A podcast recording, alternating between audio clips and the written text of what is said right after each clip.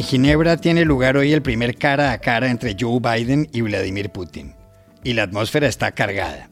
En marzo, el presidente de Estados Unidos llamó asesino a su colega ruso. Putin, preguntado recientemente si lo es, ha respondido riéndose. ¿Cuáles serán los temas a tratar? Les contamos todo en el episodio de hoy. La disputa comercial más larga desde que existe la Organización Mundial del Comercio, la que sostenían Estados Unidos y la Unión Europea por la competencia entre Boeing y Airbus, empieza a llegar a su fin. ¿Cómo se logró la tregua y qué implica? Hablamos en Bruselas con Nacho Alarcón de El Confidencial. Distintos gobiernos y numerosos científicos están preocupados por la capacidad de contagio que tiene la variante Delta del coronavirus. En el Reino Unido es responsable del 90% de las nuevas infecciones. ¿En qué consiste? La doctora en biología molecular de la Universidad de Oxford, Rosalind Lemus Martin, lo explica enseguida. Hola, bienvenidos a El Washington Post. Soy Juan Carlos Iragorri, desde Madrid. Soy Dori Toribio desde Washington, D.C. Soy Jorge Espinosa desde Bogotá. Es miércoles 16 de junio y esto es todo lo que usted debería saber hoy.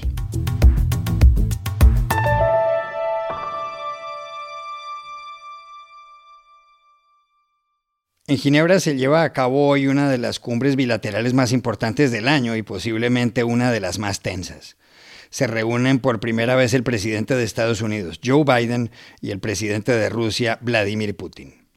Uno de los temas a tratar será el de las armas nucleares, aunque no centrará el encuentro. La agenda es más amplia. Para empezar, Washington acusa a Moscú de interferir en recientes elecciones presidenciales de Estados Unidos y de actuar ilegalmente a través de hackers. En abril, el gobierno de Biden dijo que el Kremlin ha actuado ilícitamente por Internet con respecto a un centenar de compañías estadounidenses. Washington habla también de sitios web como Global Research, con sede en el Canadá, pero presuntamente vinculado a Rusia, que pone en duda la credibilidad de las vacunas contra el coronavirus. A Estados Unidos tampoco le gusta que Putin haya sido presidente del año 2000 al 2008 y luego desde 2012, un tiempo que puede ampliarse hasta 2036 debido a una reciente reforma constitucional muy cuestionada. Asimismo, le incomoda el respaldo del Kremlin al autócrata presidente de Bielorrusia, Alexander Lukashenko. Hay dos cosas más que molestan a la Casa Blanca, la invasión rusa a la península ucraniana de Crimea en 2014 y la forma como se encuentra en prisión el opositor a Putin, Alexei Navalny, cuya vida, según el presidente de Rusia, no puede garantizarse. Rusia, por su parte, se queja de que Washington siempre quiere intervenir en sus asuntos internos y acusarla de acciones ilegales que no ha cometido. Con este panorama llegan Joe Biden, de 78 años, y Vladimir Putin, 10 años menor, a Ginebra. La historia de las cumbres de jefes de Estado de ambos países es larga. Empezó en 1943 en Teherán, cuando el presidente de Estados Unidos, Franklin Delano Roosevelt, se vio con José Stalin y el primer ministro británico Winston Churchill. Era la Segunda Guerra Mundial. Doce años después, en Ginebra, se reunieron por Estados Unidos Dwight Eisenhower y por la entonces Unión Soviética Nikita Khrushchev. En 1961, Khrushchev fue a Viena a verse con John F. Kennedy. En 1972, Richard Nixon visitó en Moscú a Leonid Brezhnev, que al año siguiente voló a Washington. Ginebra volvió a los titulares en 1985 con la primera cumbre entre Ronald Reagan y Mikhail Gorbachev.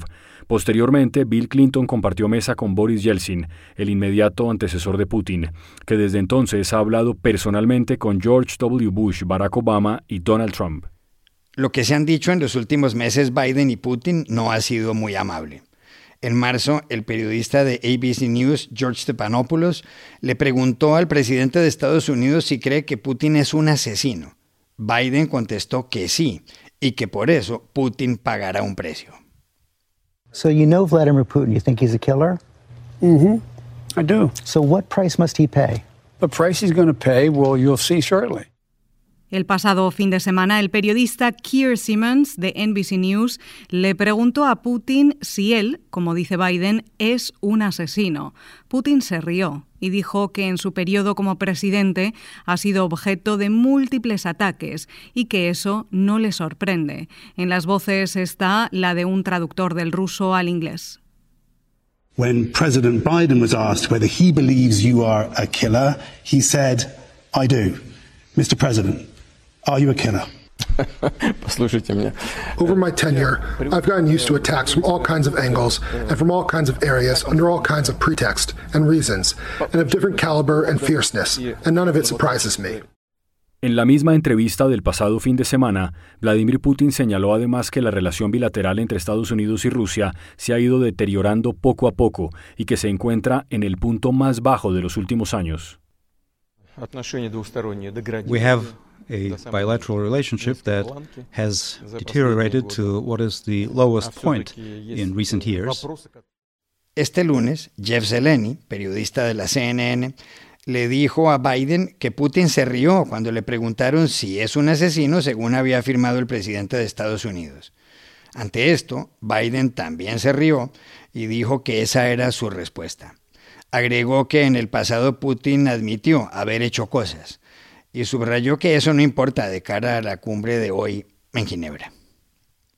In a weekend interview, Vladimir Putin laughed at the suggestion that you had called him a killer. Is that still your belief, sir, that he is a killer? to answer the first question, I'm laughing too. The answer is I believe he has in the past essentially acknowledged that he was, uh, there are certain things that he would do or did do.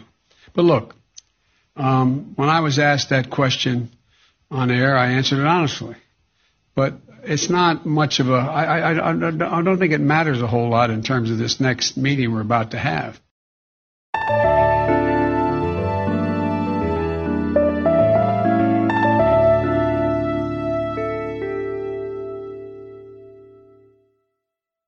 Uno de los pleitos comerciales más profundos y antiguos de los últimos tiempos pudo haber llegado a su fin ayer martes en Bruselas. Los encargados de dar la noticia en la capital belga fueron el presidente de Estados Unidos, Joe Biden, y la presidenta de la Comisión Europea, órgano ejecutivo de la Unión Europea, Ursula von der Leyen.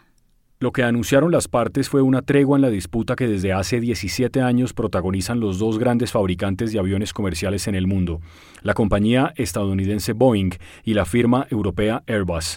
La tregua tendrá una duración de cinco años y se espera que en ese periodo se pacte el cese definitivo de los ataques mutuos.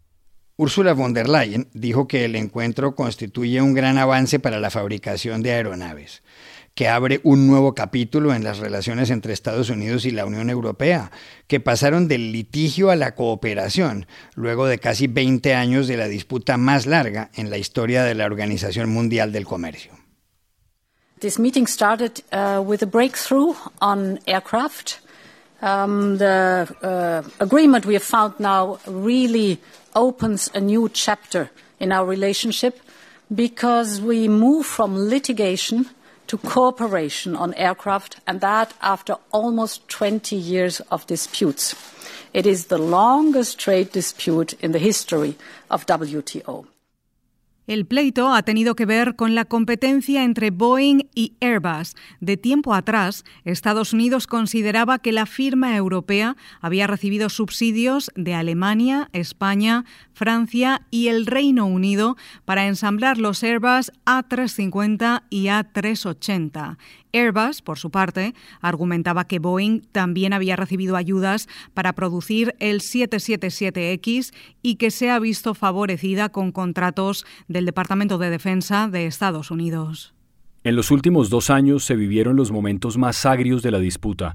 En octubre de 2019, la Organización Mundial del Comercio autorizó a Estados Unidos a imponer aranceles a productos europeos por 7.500 millones de dólares.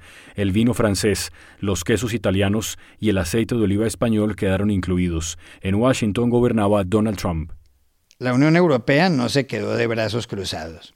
Un año más tarde, la Organización Mundial del Comercio le dio luz verde para que grabara con tasas arancelarias por 4 mil millones de dólares a docenas de productos estadounidenses, entre ellos las motocicletas Harley Davidson.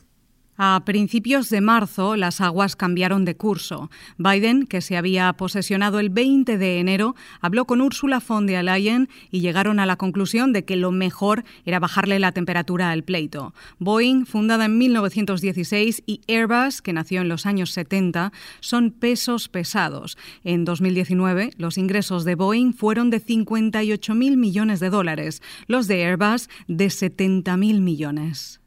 ¿Qué significa esta tregua pactada entre Joe Biden y Ursula von der Leyen con respecto a Airbus y la Boeing? Se lo preguntamos ayer en Bruselas al corresponsal del diario digital español El Confidencial, Nacho Alarcón. Lo más relevante del acuerdo entre la Unión Europea y Estados Unidos respecto a este largo litigio comercial es todo lo que no tiene que ver con él. Joe Biden y la administración americana entienden bien las sensibilidades y las preocupaciones de la Unión Europea y por eso han puesto este asunto en lo alto de la agenda. La idea es que con este acuerdo, quitando esta espinita de las relaciones transatlánticas, se pueda avanzar en una agenda mucho más amplia. Eh, por eso, eh, también estos días se ha hablado de toda una serie de discusiones respecto a comercio más amplias que cubren eh, distintos asuntos, no solamente la aviación, pero también, por ejemplo, la tecnología. Sin embargo, lo que sí es importante recordar es que las relaciones entre Estados Unidos y la Unión Europea tienen otras profundas diferencias, como por ejemplo es qué actitud tener respecto al auge global de China, o por ejemplo el asunto de cómo actuar eh, respecto a la tecnología y en concreto en el mundo de Internet, como demuestran las diferencias respecto a la, tasa digital eh, que discute continuamente la Unión Europea. Eh, en todo caso, estos últimos días lo que han evidenciado es que el presidente Biden tiene la intención de abrir un nuevo capítulo en todos los aspectos, en los aspectos comerciales, en las relaciones de seguridad en el marco de la OTAN y ha puesto ya un tono positivo a los próximos años de las relaciones entre la Unión Europea y Estados Unidos, que sin lugar a dudas eh, lo que buscan es reactivar todos los lazos que durante los últimos cuatro años se habían visto dañados. En todo caso, siguen existiendo diferencias que van a ser difíciles de resolver.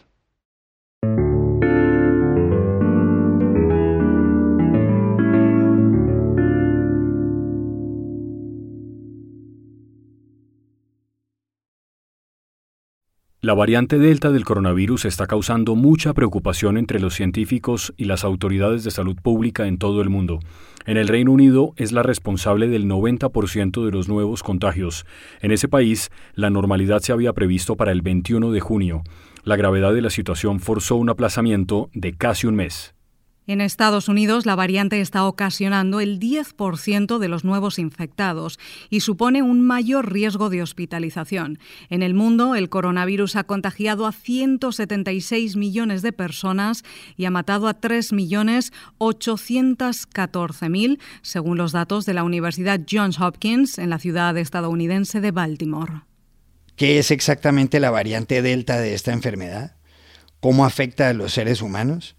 Para saberlo, llamamos a Rosalind Lemus Martin, investigadora de nuevos medicamentos contra el coronavirus y quien cursó un doctorado en biología molecular en la Universidad de Oxford.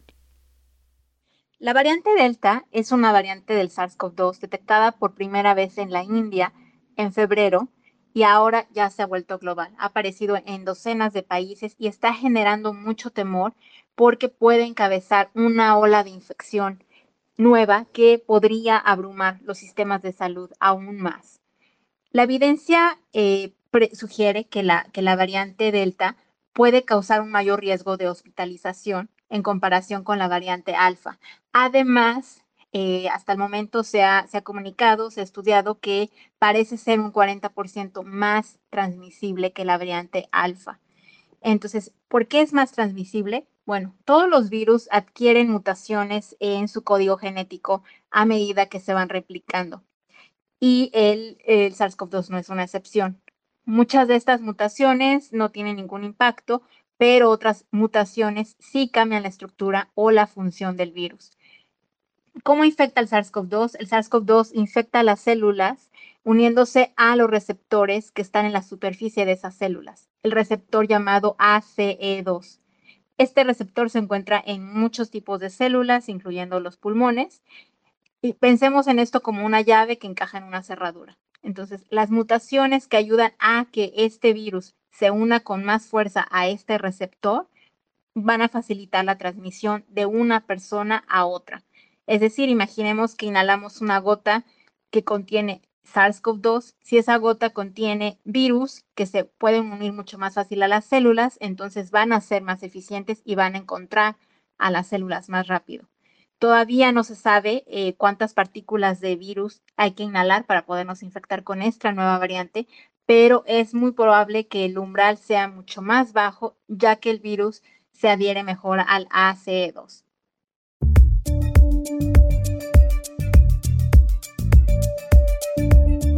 Y estas son otras cosas que usted también debería saber hoy.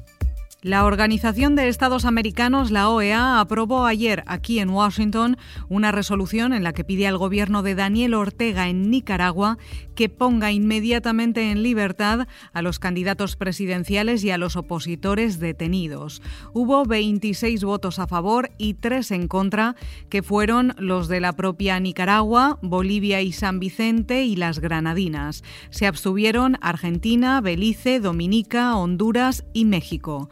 Los comicios presidenciales en ese país centroamericano están previstos para el 7 de noviembre.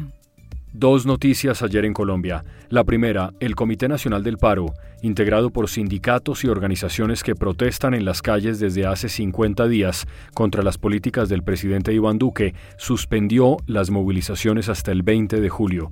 Según el comité, el gobierno no quiere dialogar y la segunda, más de 35 heridos dejó la explosión de un carro bomba en una brigada del ejército en Cúcuta, en el noreste del país.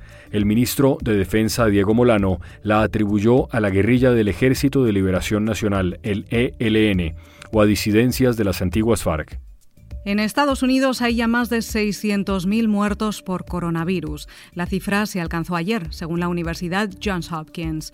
Mientras tanto, el número de casos diarios sigue cayendo y la campaña de vacunación avanza con más de un 44% de personas completamente inmunizadas. California, el estado más poblado del país, con casi 40 millones de habitantes, levantó ayer todas las restricciones y Nueva York, uno de los estados más golpeados por la pandemia, también relajó el martes gran parte de las prohibiciones. En Hungría, el Parlamento aprobó ayer una ley que prohíbe hablar de homosexualidad en los colegios y en programas de televisión para menores de 18 años. Con el apoyo de Fidesz, el partido de ultraderecha del primer ministro Víctor Orbán, la ley salió adelante con 157 votos de los 199 del Parlamento.